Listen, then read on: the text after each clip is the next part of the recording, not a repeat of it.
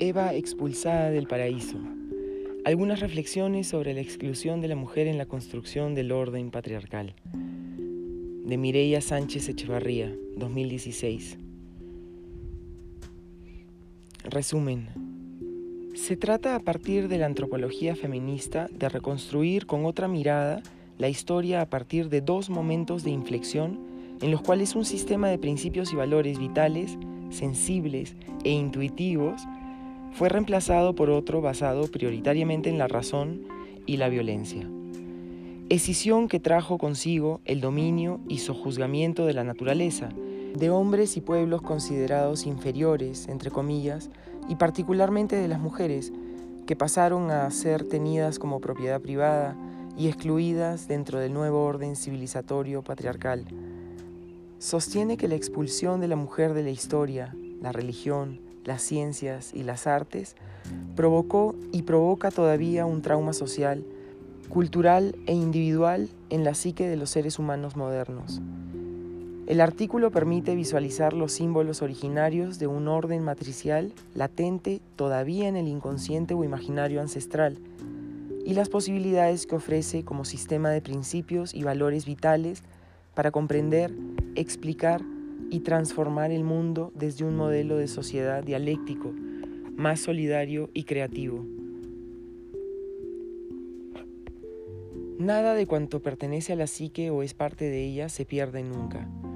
Para vivir plenamente tenemos que inclinarnos, tender las manos y traer de nuevo a la vida los niveles más profundos de la psique a partir de los cuales ha evolucionado nuestra conciencia presente.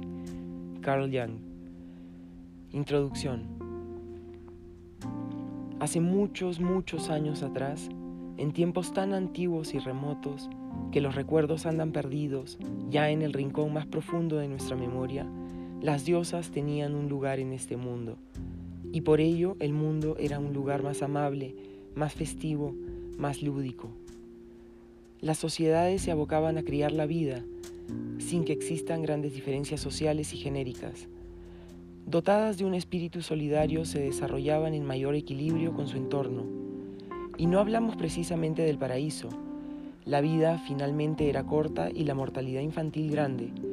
La naturaleza arreciaba, acechaba, destruía, claro pero aún así, y más bien por ser así, el nacimiento, la cosecha, la unión sexual, el canto, el baile, el juego y sí, incluso la muerte, adquirían un carácter sagrado.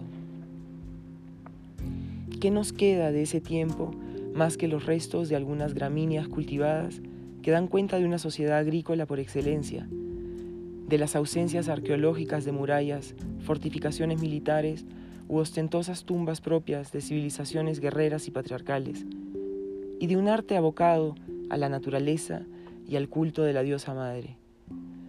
Precisamente será el culto a la diosa madre y los símbolos originados a partir de ella los que permitan reconstruir con otra mirada la historia.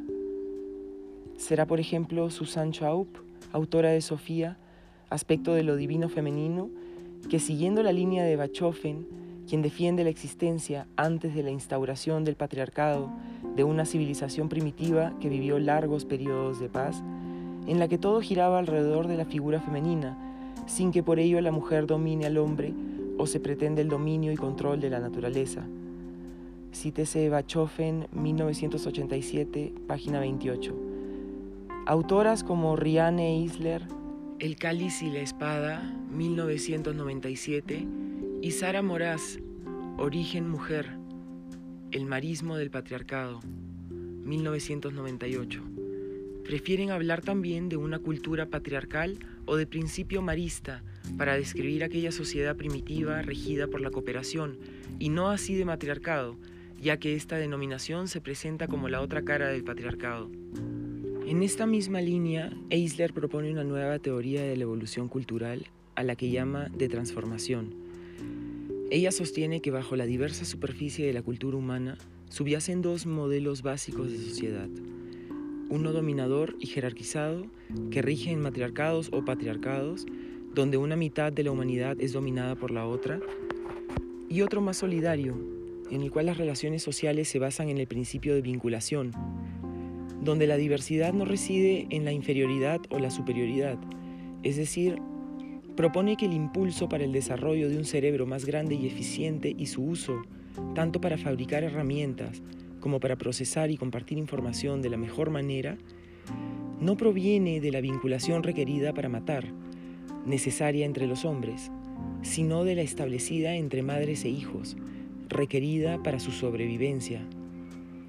Bajo esa mirada, dice Isler, es más probable que haya sido la mujer recolectora y no el hombre cazador la que haya jugado el papel decisivo en la evolución de nuestra especie, y que hayan sido también las mujeres con hijos las que desarrollaron la tecnología de recolección y de todas las tecnologías materiales sin las cuales la civilización no podría haber desarrollado, por ejemplo, la domesticación de plantas y animales.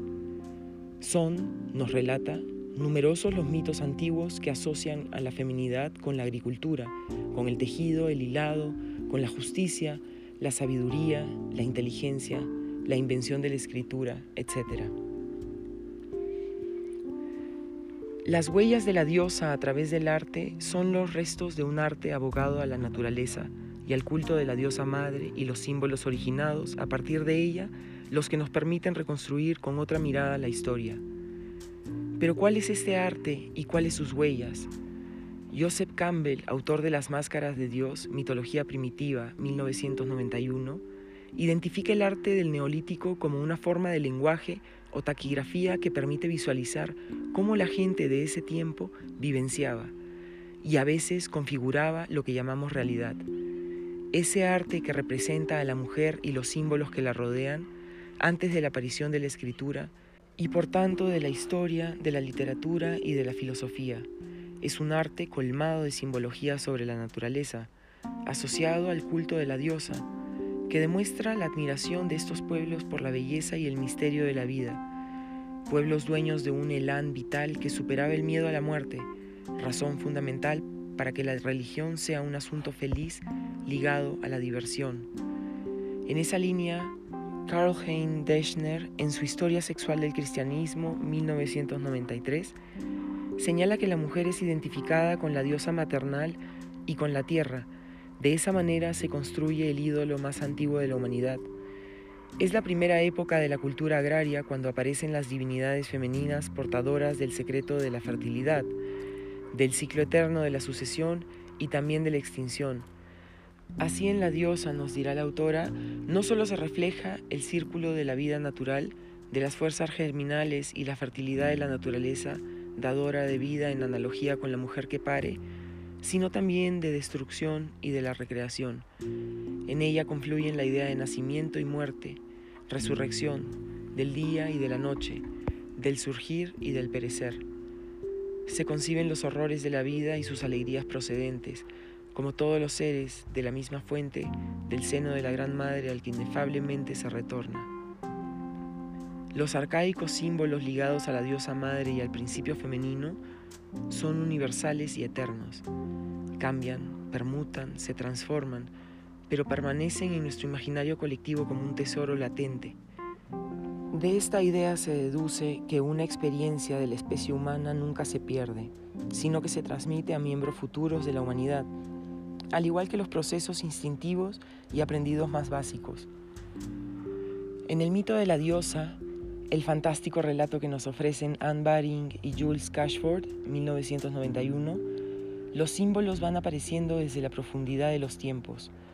Las autoras sostienen que si abrigamos la idea de Jung sobre el ser humano de dos millones de años de antigüedad, mujer y hombre que está presente en cada uno de nosotros, entonces la visión paleolítica aún nos es accesible en la actualidad y puede recuperarse el mito perdido de la diosa a través de sus imágenes. Donde quiera que se encuentren la cueva, la luna, la piedra, la serpiente, el ave o el pez, la espiral, el meandro y el laberinto, los animales salvajes, león, toro, bisonte, ciervo, cabra, caballo, los rituales que tratan de la fertilidad de la tierra, de los animales y de los seres humanos, y el viaje del alma a otra dimensión, estamos, dirán las autoras, en posesión de las imágenes que antaño representaban el mito original. El surgir de los dioses y el patriarcado, ¿cómo se perdió el mito de la diosa? ¿Cuándo y dónde surgieron las imágenes del Dios?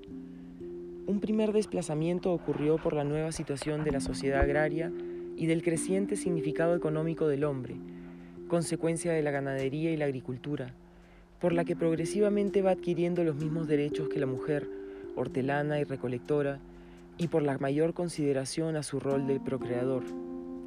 La estrecha colaboración en el trabajo, así como el reforzamiento del sentido agrario de la familia y la función de los padres, encuentra su correspondencia en el mundo de los dioses. Surgen cada vez más divinidades masculinas, a menudo aún subordinadas como hijos o amantes, a las femeninas, pero luego las igualarán en rango y finalmente con la llegada de las culturas patriarcales serán las dominantes. En este momento es cuando identificamos el primer punto de inflexión histórica, que marcará el papel marginal de la mujer en la historia, las ciencias y las artes. Cuando la gran diosa, reducida primero a divinidad subalterna y luego a divinidad del mundo inferior, arrastra consigo a la mujer que también se ve rebajada y su poder reproductor disminuido, mientras por el contrario, el prestigio del hombre, el padre, aumentado. Es el momento cuando se instaura un nuevo sistema de principios y valores vitales y se consolida un otro orden sometido a una racionalidad inaugural basada en el pensamiento lógico y el lenguaje, que da origen a los mitos que fundarán las dicotomías entre espíritu y naturaleza o civilización y barbarie, cuya hegemonía tendrán una larga supervivencia en el orden del pensamiento occidental y el sistema patriarcal. Un orden que otorga a Dios, al Padre y al hombre la posibilidad de crear y recrear la historia, las artes, las ciencias y el pensamiento a través del logos, y que por supuesto excluye en este proceso a la mujer. El patriarcado, instaurado por los pueblos semitas y arios, otorga a Dios la labor de someter el caos de la naturaleza, asociado a la diosa madre, bajo el ímpetu ordenador del espíritu del Padre. Aparecen así los mitos de creación que otorgan a la divinidad masculina el poder de crear, dividir, separar, distinguir las cosas y los seres a través del pensamiento y de la palabra, es decir, del logos. Sumer, Egipto y el pueblo hebreo aportan las primeras evidencias del mito de la separación entre cielo y tierra, que sentarán las bases en la teología de la Edad de Hierro. La creación no surge ya de una diosa madre, sino de un Dios que separa a sus padres y que inicia a través del pensamiento y el lenguaje el proceso de creación. Veamos algunos ejemplos en relación a las culturas más relevantes que marcaron el orden occidental la mesopotámica, la egipcia y la semita. El mito sumerio de creación más antiguo cuenta la historia de Namu, diosa de las aguas primordiales, que trajo al mundo a la montaña cósmica An-Ki, cielo y tierra. An y Ki trajeron al mundo un hijo, Enlil, dios del aire o del aliento, que separa el cielo de la tierra y se lleva a la tierra su madre para desposarla Enlil comienza a ocupar el lugar de la diosa como creador supremo y su morada es ahora el templo que antes fue el cuerpo de ella, la montaña Priomerical. Con su aparición deja de imaginarse a la creación como nacida de la madre y se la comienza a concebir como la palabra que otorga a todas las cosas su ser al nombrarlas. Tus palabras son plantas, tu palabra es grano, tu palabra son las aguas torrenciales, la vida de todas las tierras. Baring y Cashford, 1991, página 478. En O Heliópolis, ciudad del sol, surge el culto a Ra y en Memphis el de Ptah, el arquitecto divino, ambos identificados con el sol, la luz, fuente de vida y conocimiento. Ra procede a la creación actuando por medio de ideas que se explicaba como una realización de la conciencia divina un acto de fe y voluntad del espíritu. Uno de sus primeros símbolos, el obelisco, símbolo fálico por excelencia, representaba el todo contenido, representaba el todo contenido en idea concentrado en la más simple masa. Otro, el árbol de la Persea, cuyas hojas como lenguas y frutos como corazones simbolizaban la planta y el pensamiento. La vista de los ojos y la respiración de la nariz traen mensajes al corazón. Es el corazón el que hace que se tomen todas las decisiones. mas es la lengua la que informa de todo lo que ha pensado el corazón. Toda esta armonía con la orden que el corazón ha concebido y que ha aparecido sobre la lengua, es así como se determina la naturaleza singular de las cosas. Asimismo, el mito de creación judía se basará en el pensamiento y la palabra.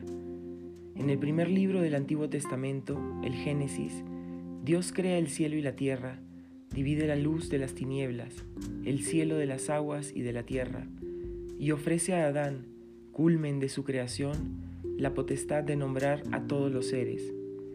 El Evangelio de San Juan plasma bien esta relación intrínseca del pensamiento con el lenguaje cuando expresa, en el principio era el Logos y el Logos era con Dios, el Logos era Dios.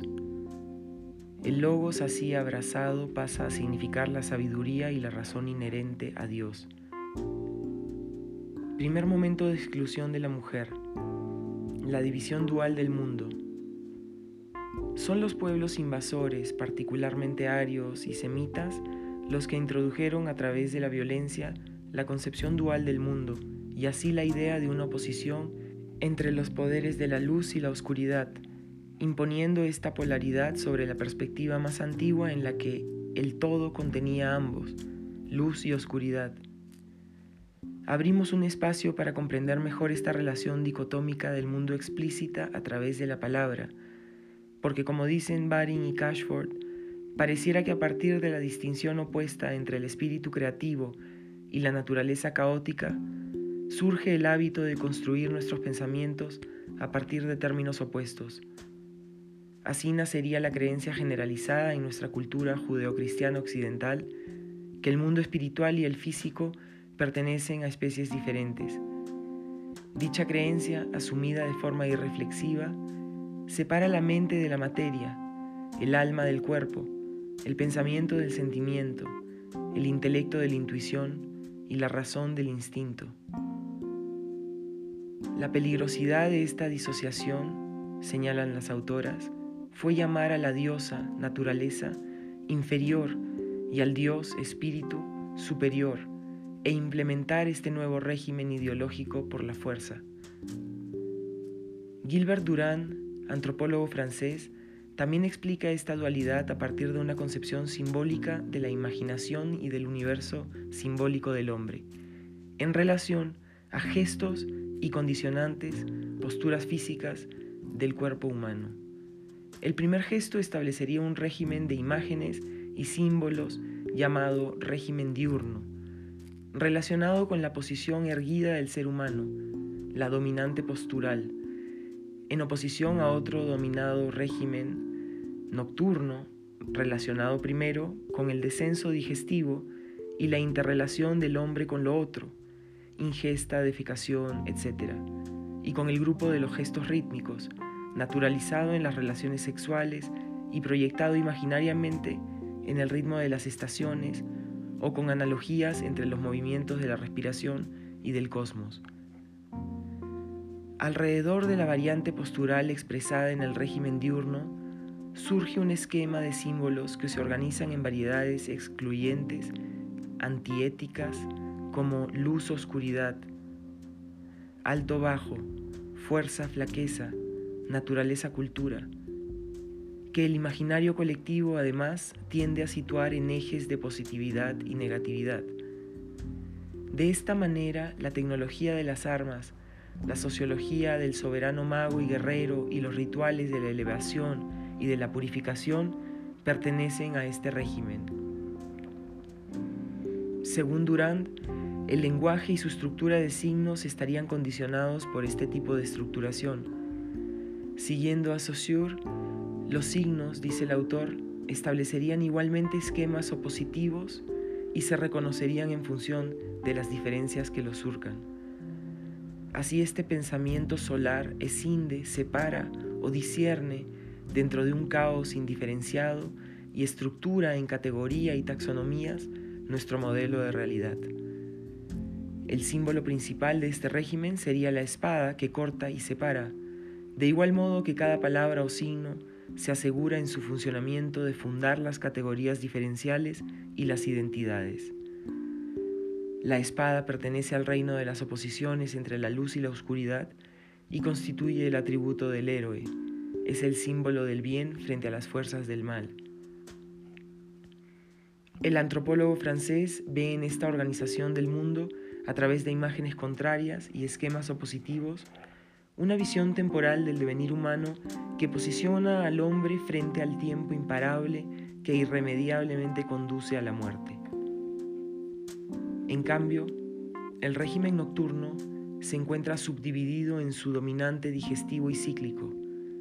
El primero subsume las técnicas del contenido y del hábitat, los valores alimenticios y digestivos, la sociología matriarcal y nutricia, y el segundo agrupa las técnicas del ciclo, del calendario agrícola como de la industria textil, los símbolos naturales o artificiales del retorno, los mitos y los dramas astrobiológicos. El modelo nocturno místico sintetiza o eufemiza los símbolos expuestos en el régimen diurno, lo que permite una visión unitaria de fenómenos contrarios, como la muerte vista a modo de descanso, o la tumba y la cuna como formantes del ciclo de muertes y nacimientos. El descenso, caída, en el régimen diurno y la ascensión hacia el conocimiento solar se hayan expresados de forma conjunta en el descenso iniciático y en el conocimiento a través de la profundización. Si para el régimen diurno quedaban asignados conceptos masculinos como el poder, los atributos para la guerra, la conquista y la guerra, pero también la feminidad malvada en el grupo teriomorfo, ahora es en la feminidad vista en sus valores de maternidad y solidaridad con el otro quienes dominan el régimen nocturno la tierra como matriz del mundo, la germinación, la copa, la gruta, la crisálida. Los símbolos de esta asimilación y cópula se organizan bajo esta postura digestiva. El modelo nocturno diseminatorio presenta a su vez dos posibles esquemas de organización, el esquema cíclico y el progresista, que surgen de aplicar la categoría de tiempo a los valores del régimen nocturno místico en el esquema cíclico todo está organizado de manera previsible, por lo que se niega el horror del tiempo que prevalecía en los esquemas diurnos.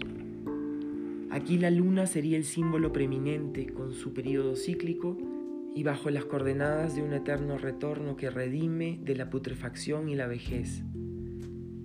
Del mismo modo, los periodos de nacimiento y acabamiento que se aparecen en la naturaleza cíclicamente hallan aquí su espacio simbólico. Un principio de alternancia rige la organización binomial del mundo, primavera-invierno, muerte-resurrección, pero sin los efectos excluyentes que en el régimen diurno organizaban la estructura simbólica de los fenómenos.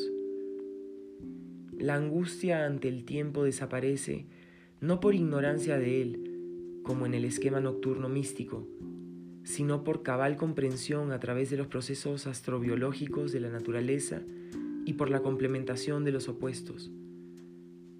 La otra ordenación de símbolos pertenecientes al régimen nocturno sintético o diseminatorio contiene los esquemas de progreso y maduración, en donde el símbolo del árbol destaca por encima de todos, así como el ritmo, el tambor, la cruz, etc. Símbolos todos ellos relacionados con el esquema cíclico, pero que ofrecen extirpada la curva descendente de su periodicidad. Se trata principalmente de símbolos vegetales que hallan su maduración en el crecimiento y cuya representación mística es únicamente, a mejor, sin la posibilidad de un envejecimiento o degradación final, régimen diurno, y no tipificados en periodos alternos de mejora y empeoramiento, nocturno cíclico. El problema detectado en la concepción dual opositiva y excluyente del mundo establecido por el pensamiento lógico racional y el lenguaje es que subalterniza, inferioriza y cataloga de negativas las simbologías pertenecientes al orden nocturno. Inaugura un proceso de mutación psicológica conocida como solarización e invierte todo el simbolismo de los tiempos primitivos, desequilibrando las relaciones entre los principios masculinos y femeninos.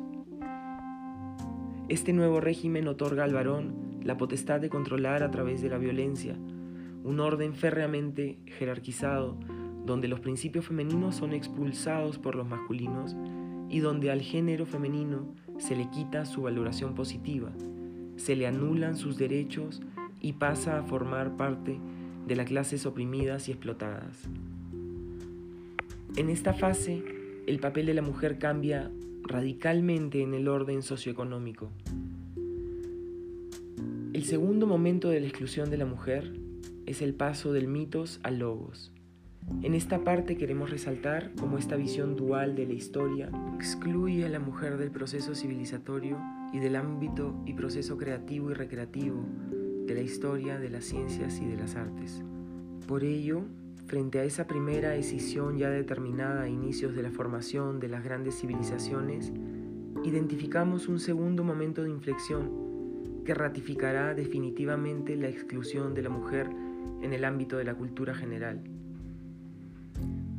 Temporalmente este momento coincide con la revolución que marcará el curso del pensamiento occidental, expresado en el paso del pensamiento mítico al pensamiento lógico-racional, donde se reafirma el pensamiento logocéntrico a través de la metafísica.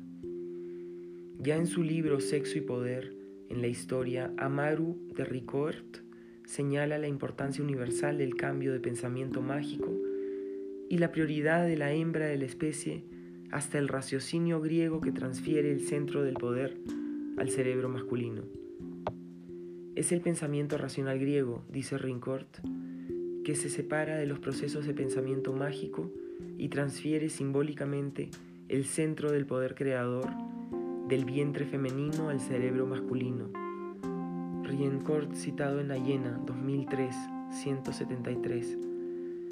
A partir de este segundo momento, todo cuanto tenga naturaleza instintiva queda excluido de la estricta racionalidad. Será Eric Havelock en La Musa aprende a escribir, reflexiones sobre la oralidad y la escritura desde la antigüedad hasta el presente, 1986. Sin embargo, quien a juicio nuestro mejor retrate este tránsito del mito al logos o de la tradición oral a la escritura, otorgando el papel definitivo y protagónico a la escritura. Havelock esgrime la tesis que la transición de una sociedad carente de escritura a otra en la que toda manifestación lingüística relevante se efectúa por medios escritos, supone una transformación radical de todos los aspectos de la vida social y del pensamiento, ya que ni la religión, ni la literatura, ni las ciencias, ni el derecho serían concebibles sin la intervención de la escritura. Hace hincapié en la escritura griega silábica, y tal vez lo más importante, esta ofrece un medio mucho más dúctil y flexible para la formación de nuevos conceptos de lo que habían podido otorgar las escrituras silábicas e ideográficas del Antiguo Oriente. El autor se anima a proponer que la escritura silábica griega habría contribuido decisivamente a la formación de un pensamiento analítico y abstracto, responsable de crear el carácter de la conciencia moderna propia de Occidente. Havelock descansa en el uso de la escritura silábica griega, la aparición de la filosofía. La literatura griega antes de la aparición de la escritura silábica había sido poética y ella cumplía una función social, la de preservar la tradición conforme a la cual los griegos vivían e instruirlos en ella. Una tradición que era enseñada y memorizada oralmente. Platón combate esa función didáctica de las poesías y la autoridad emanada de los poetas y plantea un nuevo tipo conceptual de lenguaje y pensamiento que reemplazará a la larga la narrativa y el pensamiento oral. Ya no será el mito sino la razón la que explique el mundo, ya no será la poesía sino la prosa que traduzca esta explicación, y ya no será el bardo el que la enseñe sino el dialéctico. En términos logos, de rica ambivalencia que se refiere tanto al discurso hablado como al escrito, y también a la operación mental, la facultad de raciocinio, requerida para producirlo, desplegó toda su potencia cuando vino a simbolizar el nuevo discurso prosaico y alfabetizado. Poco a poco se formó una distinción que identificaba el epos pronunciado del discurso oralmente conservado como algo diferente del logos y para los filósofos inferior a este. En esta línea el autor se pregunta, ¿acaso no será todo pensamiento lógico, tal como comúnmente se entiende, un producto de la civilización de la escritura alfabética griega? Él explica que una teoría especial de la escritura griega encierra la proposición de que nuestra manera de usar los sentidos y nuestra manera de pensar están relacionados, y que en esta transición de la oralidad griega, que emplea el oído y la boca, a la escritura griega, que añade la vista, los términos de esa relación se alteraron, con el resultado de que las formas de pensamiento se alteraron también y permanecieron alteradas desde entonces, si las comparamos con la mentalidad del oralismo. La adaptación que provocó fue en parte social, pero el mayor efecto se hizo notar en la mente y su manera de pensar mientras habla. Havelock, 1996, página 136 a 141. Los rastros de la diosa en la figura de la irédula. ¿Cómo estos dos momentos impactan en la exclusión de la mujer de su rol protagónico en la historia y la cultura y su participación en la construcción del pensamiento, la literatura, las artes y las ciencias? Refirámonos al primer quiebre o cuando la dicotomía de espada y cáliz se torna contradictoria y sin posibilidad de síntesis. En este espacio temporal de poder de pensamiento y la palabra proveniente de Dios y otorgado explícitamente al hombre, deja de lado, particularmente en la tradición judaica, a la mujer en su rol de sabia y de intermediaria entre el orden trascendente y el orden inmanente. A partir de esta separación, la mujer pierde su carácter sagrado y es más bien considerada indigna, impura y vehículo de perdición. La estrecha relación del culto a la diosa madre con el papel de la mujer en la sociedad une deplorablemente sus destinos. A medida que el culto a la diosa desaparece, la situación de la mujer, sus prerrogativas y sus derechos se reducen dramáticamente ante la violencia y sujeción emanadas del patriarcado.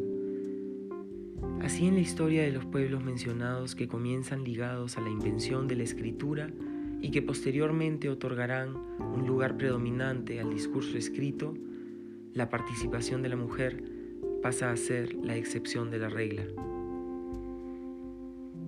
En el segundo momento descrito, el que marca el paso del pensamiento mítico al lógico, y se expresa en el paso de la tradición oral a la escritural, identificamos nuevamente el retiro de la mujer de un espacio ganado en la tradición oral que le permitía ejercitar el arte de la poesía, la música y la danza, y obtener su explícito reconocimiento.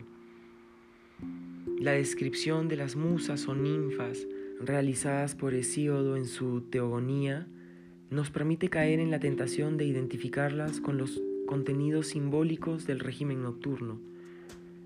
Por un lado, están presentes en ellas el carácter sagrado, sapiencial, adivinatorio y profético de la diosa, que funge como mediadora entre el mundo trascendental y el mundo natural. Por otro lado, las vinculamos a los gestos rítmicos de dicho régimen, proyectados en el canto, la poesía, la música y el baile. Las musas ligadas a la fecundidad de la naturaleza encuentran allí su morada, en las montañas, los valles, árboles, el mar, los ríos, las fuentes y las grutas. Tanto Homero como Hesíodo les atribuirían la autoría de sus versos. Más aún, Homero se coloca como simple intermediario entre ellas y los oyentes que escucharán su canto en la Iliada y su recitación en la Odisea. Pero la confrontación entre el canto la recitación y la memorización centrada en la oralidad atribuida a las musas y practicada por las mujeres, ya sean estas sacerdotisas, profetisas, prostitutas, sagradas o etarias, y las nuevas formas de construir el discurso sostenido por la escritura, colisionan y resultará en una nueva acometida que repliegue una vez más a las mujeres será una figura femenina que aparece en la literatura antigua, la que fungirá durante varios ciclos como bisagra entre el régimen nocturno y el régimen diurno, y será la imagen visible en el transcurso del tiempo, aunque de forma cada vez más distorsionada, marginal y casi mítica, de la pervivencia de los principios y símbolos de la antigua diosa, que otrora traducían y expresaban el mundo y donde la mujer cumplía una función creativa y vital. Nos referimos a la figura de la prostituta sagrada, Hieródula o Etaera.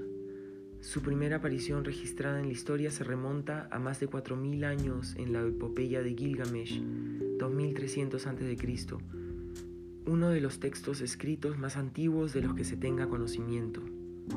En el poema, la sacerdotisa Samhat o Arimtu desempeña un papel civilizador al revestir a Enkidu de las herramientas necesarias que le permitan trascender su condición montaraz, adoptando los modos y usos de la cultura de su tiempo. Enkidu ha profanado su cuerpo tan puro, sus piernas aún quietas, aunque su manada se encontraba en movimiento. Enkidu estaba débil, no podía correr como antes, pero ahora él tenía razón y vasta comprensión. Samhat desató la ropa de sus caderas, descubrió su sexo y él tomó sus encantos. Ella no retrocedió, tomó su aroma, ella desplegó su ropa y él se tendió sobre ella. Ella hizo para el hombre la labor de una mujer, apasionadamente la acarició y la abrazó. Por seis días y siete noches, Enkidu estuvo erecto, mientras copulaba con Samhat. Cuando estuvo ahito con sus delicias, él volvió su mirada hacia su rebaño. Las gacelas vieron a Enkidu empezaron a correr. Las bestias de los campos se asustaron de su presencia. María Angélica Hernández, en su texto de la Etaera a la Ramera, el viaje alegórico de la prostituta hacia la modernidad latinoamericana, 2010, destaca la importancia de la sexualidad femenina como fuerza civilizadora y no como en posteriores tradiciones, como rasgo de perdición y pecado. En el contexto de Gilgamesh y por el rol religioso que cumplía la prostituta, esta concepción de sexualidad todavía está inscrita acorde al periodo. Samhat representaría un tipo de sacerdotisa de los tiempos babilónicos de Ishtar o Inanna, deidad del amor y de la guerra, lasciva, apasionada y peligrosa, a quien las jóvenes veneraban mediante cantos, danzas, poemas y ritos sexuales de fertilidad. En el pasaje que transcribimos a continuación subyacen rasgos de un antiguo ritual, el hieros gamos, que implicaba la unión sexual y espiritual entre la diosa Inanna o Ishtar y su amante, el dios de la vegetación, Tami o Dumus, personificados en la antigua Mesopotamia por el rey sacerdote, el patesi y una sacerdotisa con el objetivo de garantizar la fertilidad de la tierra y de la especie humana. Así lo expresa ese texto de alrededor de 3.000 años de la antigua Sumeria. Cuando para el toro salvaje, para el Señor yo me haya bañado, cuando para el pastor Dumuzi yo me haya bañado, cuando con mis faldas yo me haya adornado, cuando con ámbar mi boca yo haya cubierto, cuando con col mis ojos yo haya pintado, entonces en sus hermosas manos mis caderas habrán sido moldeadas. Cuando al Señor, yaciendo junto a la sagrada Inanna, el pastor Dumuzi, con leche y crema el regazo habrá suavizado cuando sobre mi vulva sus manos él haya posado, cuando como su bote negro él haya yacido, cuando sobre la cama él me haya acariciado, entonces yo acariciaré a mi Señor, un dulce destino decretaré para él. Toda aparición femenina en el poema, de la diosa o de la mujer, ya sea la iródula o la tabernera, es portadora de discursos pletóricos de vida que contrastarán con la angustia desesperada ante la muerte y la violencia de las aventuras del héroe, propias de un imaginario guerrero y patriarcal. La notable influencia de las deidades femeninas sumerias de la fertilidad, Inanna e Ishtar, entre otras diosas, se proyectan en la Grecia arcaica hasta el siglo VI antes de la era cristiana con el culto a Astarte y Afrodita, ampliamente difundido en la ciudad de Corintia. Junto a la realización de ritos sexuales de fertilidad, las sacerdotisas consagradas a las deidades también aprendían en los templos una gran variedad de artes, entre ellas músicas, retórica, poesía y filosofía. Pero esta sofisticada educación comenzó a desaparecer paulatinamente debido tanto a la consolidación del patriarcado como a las reformas implementadas por Solón hacia el año 594 que implicó la secularización de este oficio. Sin embargo, algunos ecos de las antiguas prácticas sacerdotales pervivieron en la figura de la etaera o etaira, acompañante, término popularizado en la literatura griega hacia el siglo V a.C., y que identificaba a un tipo de prostituta educada y a veces refinada y de exquisita cultura, frecuentada por las élites de la polis, que conservó algunos privilegios sociales de sus remotas predecesoras. Muchas de estas cortesanas eran versadas en filosofía, literatura, artes, religión y música, configurándose en una minoría femenina altamente educada en la sociedad ateniense. Este hecho sumado a una situación de privilegio social de las etaeras en comparación con las dicteriades o prostitutas de clase baja, ha llevado a algunos autores a señalar que las primeras vienen a conformar una reminiscencia sobreviviente de la arcaica prostituta sacerdotisa, rechazada, vilipendiada, caricaturizada, deseada o admirada. La etaria transitó por las páginas de la oratoria, la comedia, la historia y la filosofía, legando a su paso una diversidad de perspectivas que han contribuido a otorgarle la cualidad de signo múltiple y mutable. Algunas etaeras han pasado a la historia por su brillantez. Podemos mencionar a Aspasia, que recibió educación en uno de los templos de Afrodita desde muy joven para convertirse luego en sacerdotisa de la diosa, instrucción que contribuyó a su carrera como etaeria en Atenas hacia el 450 a.C. Allí fundó uno de los prostíbulos más frecuentados por la élite local, cuyos miembros se contaba Pericles, quien abandonó a su esposa para convertirse en el amante oficial. Aspasia, quien tuvo un lugar predominante en la política, ocupó también un sitial como sofista, provocando la admiración de Platón debido a su inteligencia y agudeza intelectual, tal como lo manifiesta en su diálogo Menexeco que a través de la voz de Sócrates la dignifica en su carácter de maestra en retórica y acreditándola con la verdadera autoría de una famosa oración funeraria adjudicada a Pericles. Otra destacada etaera fue Diotima de Mantinea, a quien Sócrates le reconoce como su maestra e instructora del amor en el diálogo de Platón, el banquete. ¿Qué es el amor? Yo le pregunté. ¿Es mortal? No. ¿Qué entonces? En primera instancia, Él no es ni mortal ni inmortal, sino en un promedio entre los dos. ¿Qué es Él, Diotima? Él es un gran espíritu, y como todos los espíritus, Él es un intermediario entre lo divino y lo mortal. ¿Y cuál, yo pregunté, es su poder? Él interpreta, ella contestó, entre los dioses y los seres humanos, llevándoles a los dioses las oraciones y los sacrificios de los seres humanos, y a los seres humanos llevándoles los mandatos y respuestas de los dioses. Él es un mediador que abarca el abismo que los divide, y por lo tanto en él todo está unido, y a través de él las artes del profeta y de la sacerdotisa, sus sacrificios, misterios y encantos, y toda profecía y conjuro encuentran su camino. En Diotima, la construcción de Eros combina de similar manera lo sexual y reproductivo, y como prostituta sagrada media entre los dioses y los seres humanos. El Eros de Diotima es un espíritu muy poderoso, un daimón, a mitad de camino entre Dios y los seres humanos. La prostituta sagrada constituía en ese sentido la manifestación humana del Eros, el cuerpo real a través del cual el ser humano podía copular con los dioses.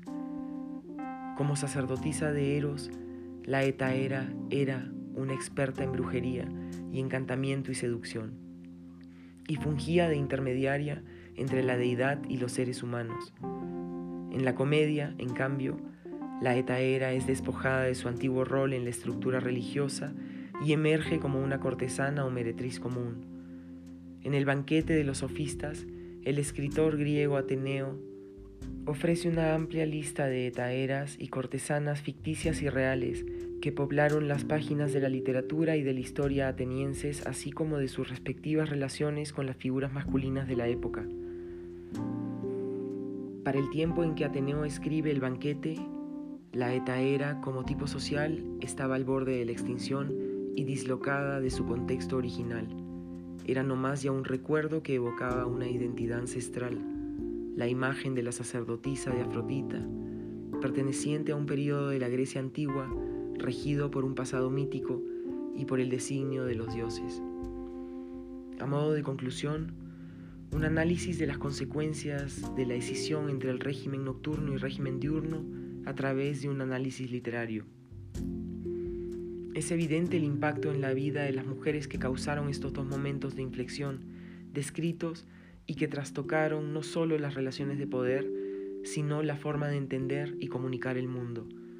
Sin embargo, en esta parte final quisiera incidir en un aspecto, que la negación del régimen nocturno y con ello del poder de los instintos primordiales, del inconsciente y de sus posibilidades creativas dentro del campo de lo semántico y de lo imaginativo, frente a la exagerada magnificación del régimen diurno, su racionalidad extrema y su imposibilidad de síntesis, ha dejado inerme al pensamiento intuitivo su exclusión ha cedido paso a los criterios lógicos racionales que insisten en ver el mundo de un modo claro y distinto, estático e inmóvil, porque no puede asimilar el movimiento, el ritmo y la cadencia.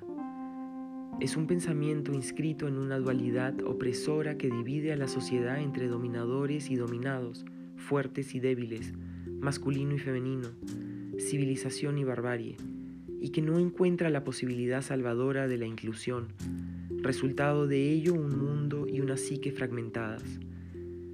Las estructuras rígidas y exacerbadas del régimen nocturno dan lugar así a manifestaciones neuróticas y depresivas.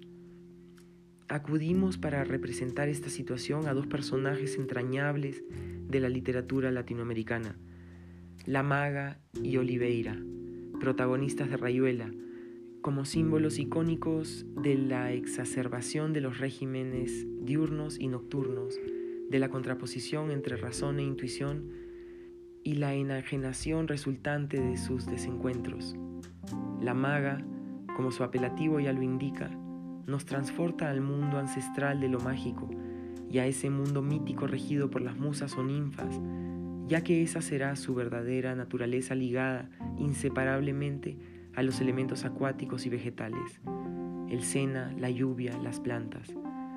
Pero la maga no solo es ninfa, es también hieródula, etaera, es una experta en encantamiento y seducción y es la intermediaria que conduce hacia un conocimiento primitivo, profundo y esencial, al que se llega a través del amor no extento de sensualidad y sexualidad. Será en los momentos del encuentro amoroso que la maga despliega su poder delirante y liberador. Oliveira, como los antiguos poetas, como los antiguos sacerdotes, como los antiguos vacantes, caerá bajo ese influjo, bajo ese delirio. Es en el espacio signado por este encuentro amoroso donde el pensamiento extremadamente racional de Oliveira sucumbe a las posibilidades creativas de la maga. En glíclico, el idioma inventado por ella, rompe a través del juego, del ritmo, del sexo y del amor, el enclaustramiento y limitación del lenguaje, y donde el signo transita lúdica y felizmente a la inversa, yendo de lo semiótico a lo semántico, trizando en un crisol de caleidoscópicas posibilidades su interpretación y comprensión. Frente al signo, la palabra precisa, clara y distinta del racionalismo, se abre la infinita posibilidad semántica del juego amoroso. Es la sabiduría de la hieródula que abre, revela, redescubre y ofrece a su contraparte a Oliveira, al hombre, a la razón, al espíritu, la posibilidad de otro tipo de conocimiento, de sí, de su cuerpo, de su placer y del mundo, que solo es posible además en el acto mismo de la unión, del internamiento y la conjugación. Es necesario para cumplir ese tránsito el acto de la posesión y el del ser poseído. La maga, como las sacerdotitas sagradas, las musas, las etaeras, es el vínculo corpóreo, el daimón que intercede para desocultar un saber enterrado. La vivencia de ese conocimiento establece las diferencias entre la maga y Oliveira. Así los expresa el protagonista en esta maravillosa frase. Hay ríos metafísicos, ella los nada como esa golondrina está nadando en el aire, girando alucinada en torno al campanario. Yo describo y defino y deseo esos ríos, ella los nada, yo los busco, los encuentro, los miro desde el puente, ella los nada. Y no lo sabe, igualita la golondrina, no necesita saber como yo, puede vivir en el desorden sin que ninguna conciencia de orden la retenga. Ese desorden que es un orden misterioso, esa bohemia del cuerpo y el alma que le abre de par en par las verdaderas puertas. Cortázar, 1963, capítulo 21. Pero las ninfas son felices y la maga no lo es. La maga, a pesar de contar con una pulsión vital, una inocencia primitiva y casi mítica de la vida, sensible, intuitiva, se pierde porque no tiene plena conciencia de su poder por lo demás, se pierde también porque solo tiene ese poder. Anhela poseer el poder de la palabra, el logo de los intelectuales del Club de la Serpiente, mientras ellos envidian su capacidad intuitiva. Si bien su fuerza vital se ha impuesto a las violencias, a la falta de amor, a la soledad, al desprecio, no le ha sido suficiente para salvarla de su tristeza, que será magnificada con la muerte de Rocamadur el hijo que la asume en una depresión profunda. Tampoco lo es Oliveira. Al igual que la maga, se encuentra atrapado bajo un sistema de quiebra, escinde y le impulsa a negar al otro, a la maga, que es en cierto modo negar una parte importante de sí mismo. Oliveira asume el malestar social, espiritual que le imprime una sociedad y una cultura que también a él lo oprime y persigue, somatizándose en neurosis, su permanente estado de angustia e insatisfacción es resultado de una herida existencial, producto de una racionalidad irracional que lo aleja de la vida, del amor y del arte. Su alejamiento, el desencuentro y la imposibilidad de la síntesis armónica y creadora se traduce en enfermedad, destrucción y muerte. La incapacidad de asimilar la muerte, de recrearla, también a él lo condena. Este recorrido nos permite afirmar que el principio femenino se constituye en un aspecto de la conciencia humana que no puede ser erradicado ni de la sociedad ni de la psique de las personas. Es necesario, por lo tanto, devolverlo a la conciencia y restaurarle a una situación de plena complementariedad para con el principio masculino, reencuentro que permite además encauzar el equilibrio entre imaginación y razón entre lo semántico y lo semiótico. Abre así la posibilidad de experimentar la vida, la historia, el arte y las ciencias de un modo más creativo, más lúdico y más feliz, pese a lo devaluado del término. Consideramos que el régimen diurno y el régimen nocturno deberán ser asumidos en el juego vital, que podrían abrir finalmente las posibilidades creadoras, lúdicas, y equilibrantes para el ser humano. Citas 1. El culto a la gran diosa paleolítica se proyecta en las comunidades agrarias del período neolítico, como demuestra el descubrimiento en la década de los 60 de las ciudades neolíticas de Katal Uyuk y Asilar, en la actual Turquía, donde se encontraron templos dedicados a la diosa con gran cantidad de estatuillas y símbolos femeninos, este culto se encuentra más allá del cercano y Medio Oriente, en lugares muy occidentales del Mediterráneo. Estos descubrimientos otorgan una nueva visión de los orígenes y desarrollo de la civilización como de la religión. Los nuevos métodos científicos de datación cronológica han cambiado los conceptos sobre prehistoria. Pueden demostrarse en la actualidad que la agricultura y la domesticación de animales se remonta entre el 9000 y el 8000 a.C. En el neolítico se encuentra un arte y una religión avanzada, llena de simbolismo y mitología. Alrededor del año 6000, estas sociedades agrarias, ya con una economía avanzada, se expanden hacia territorios hasta entonces marginales, como por ejemplo Creta y Chipre. Ayensa 2003, página 183. Eisler propone utilizar el término androcracia en lugar de patriarcado para señalar las sociedades jerarquizadas y gobernadas por los hombres, y el término gilania, derivada de las raíces griegas de mujer y hombre, para referirse a las sociedades solidarias no basadas en la jerarquización y en el dominio. Eisler, 1997, página 25. Gilania. Alexander Mashak, The Roots of Civilization, a través del examen de una pieza de hueso de Ishango encontrada cerca del Nilo, intuyó que las líneas grabadas en ellas podían ser anotaciones lunares.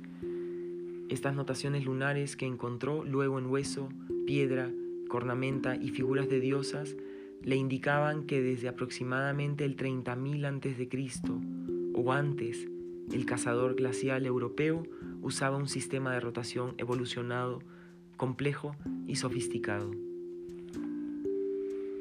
Es posible, dice el autor, que se desarrollase una habilidad para pensar de modo abstracto a partir del discernimiento de las cuatro fases lunares en vez de tres. A las tres fases visibles, creciente, llena y menguante, se añade la cuarta fase, los tres días de oscuridad, cuando la luna no puede ser vista y solo imaginada. Estos conocimientos, plantea Marshak, debieron establecer luego las bases del descubrimiento de la agricultura, el calendario, la astronomía, las matemáticas y la escritura, ya que ellos no podrían haber surgido de pronto. Baring y Cashford, 1991, página 39-41. Los sacerdotes de On podían concebir cada cosa como formulada por mera geometría o con una ecuación y lo que se puede concebir plenamente es porque está ya creado en el intelecto. Por consiguiente, la creación es resultado de un sistema de formas, números o acordes musicales. Pijuan, 1926, página 186-187. Para el marco teórico del régimen diurno y el régimen nocturno establecido por Gilbert Durán, ver el texto de Ana María Asunción Ayenza, Ayensa 2003, página 75 a la 140. Las imágenes de angustia y miedo que se sitúan en este eje simbólico organizado en tres secciones, símbolos teriomorfos, animales que amenazan al hombre por el paso del tiempo, la destrucción o la muerte, desde los más indefinidos como las plagas a los individualizados como el caballo negro, el toro, animales nocturnos, etc. Símbolos nictoformos, relacionados con la privacidad de la luz, el abismo, el agua y el ahogamiento, y símbolos cataformos, relacionados con la caída, como el infierno, la enfermedad, el pozo, el pecado. Símbolos todos ellos que aparecen acompañados de sus propios contrarios de ascensión. Símbolos ascensionales como los pájaros o los ángeles, como el sol, el ojo, el conocimiento, y la figura y atributos del héroe, símbolos diaréticos que vence a los otros a través del símbolo que caracteriza este régimen, el de la espada. Durán, citado en Ayensa 2003, página 75-76. En lo más alto del helicón forman coros bellos, encantadores y con los pies se mueven ligeras, de ahí apartándose por una espesa bruma cubiertas avanzan nocturnas bellísima voz emitiendo, e incansable fluye el acento de sus labios, suave, y sonríen las moradas del Padre Zeus altisonante al difundirse la voz de Azucena de las diosas, y suena la cumbre del Olimpo, nevoso y las moradas de los dioses. Ellas fueron allí, ufanadas de su voz bella, al Olimpo con su melodía divina y resonaba en torno a su canto la tierra negra. Hesíodo, citado en Havelock, 1986, página 43. Ishtar es la hija del dios Luna, considerada reina del cielo. Su principal símbolo es el planeta Venus. Ella fue venerada como estrella de la madrugada y de la noche. Ella nacía nuevamente como doncella cada mañana, pero se volvía una prostituta cada noche. Ishtar se llamaba a sí misma protectora de todas las prostitutas. Ringdal, citado en Baril y Cashboard.